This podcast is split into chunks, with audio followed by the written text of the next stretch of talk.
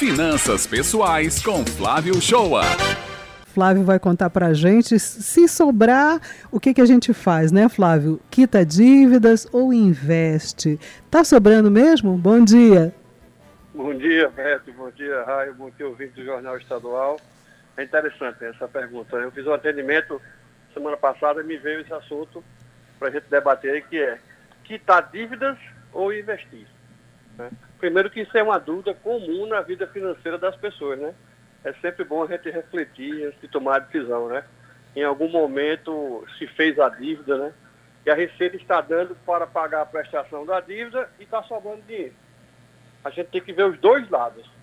Se eu liquidar a dívida, vai diminuir meu orçamento de despesa. Concordam? Sim. Isso.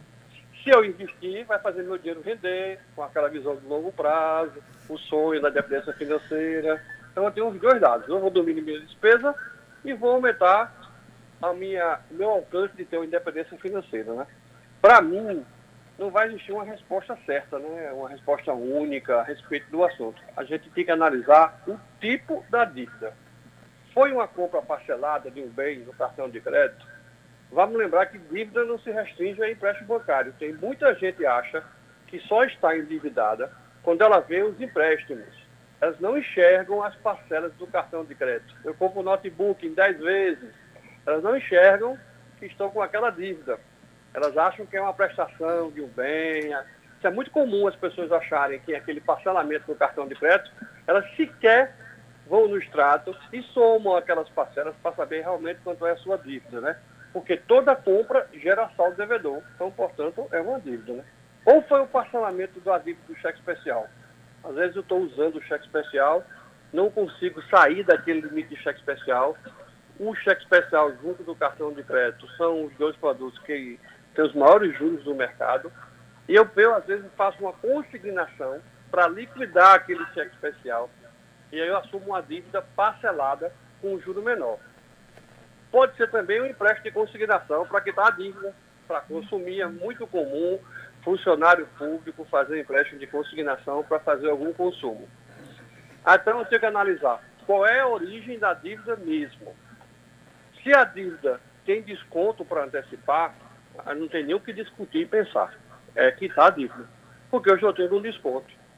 Se não tem desconto, aí foi uma compra, essa parcela está no orçamento, então vale a pena começar a investir ou criar reserva de emergência se a pessoa não tiver reserva de emergência. A gente tem que lembrar que, primeiro, se cria a reserva de emergência, quando tiver aquela reserva de emergência capaz de nutrir as despesas da família por um determinado período, aí sim começa a investir. Agora, o foco é saber que dificilmente os juros do investimento vai ser maior do que os juros da dívida. Então, 99% dos casos, o melhor é quitar a dívida. Tudo Aí, anotado aqui, porque realmente, né, Flávio, dicas bem importantes para a gente conseguir é. organizar o nosso orçamento e tomar a melhor decisão. E dependendo de cada caso, né, tanto ele colocou que uma hora pode ser investir, quanto outra hora pode ser quitar a dívida.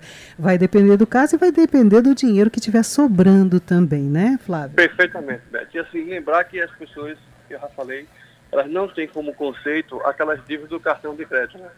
É muito comum, é, eu já fiz atendimento de pessoas que parcelam compras de 150 reais em 10 vezes.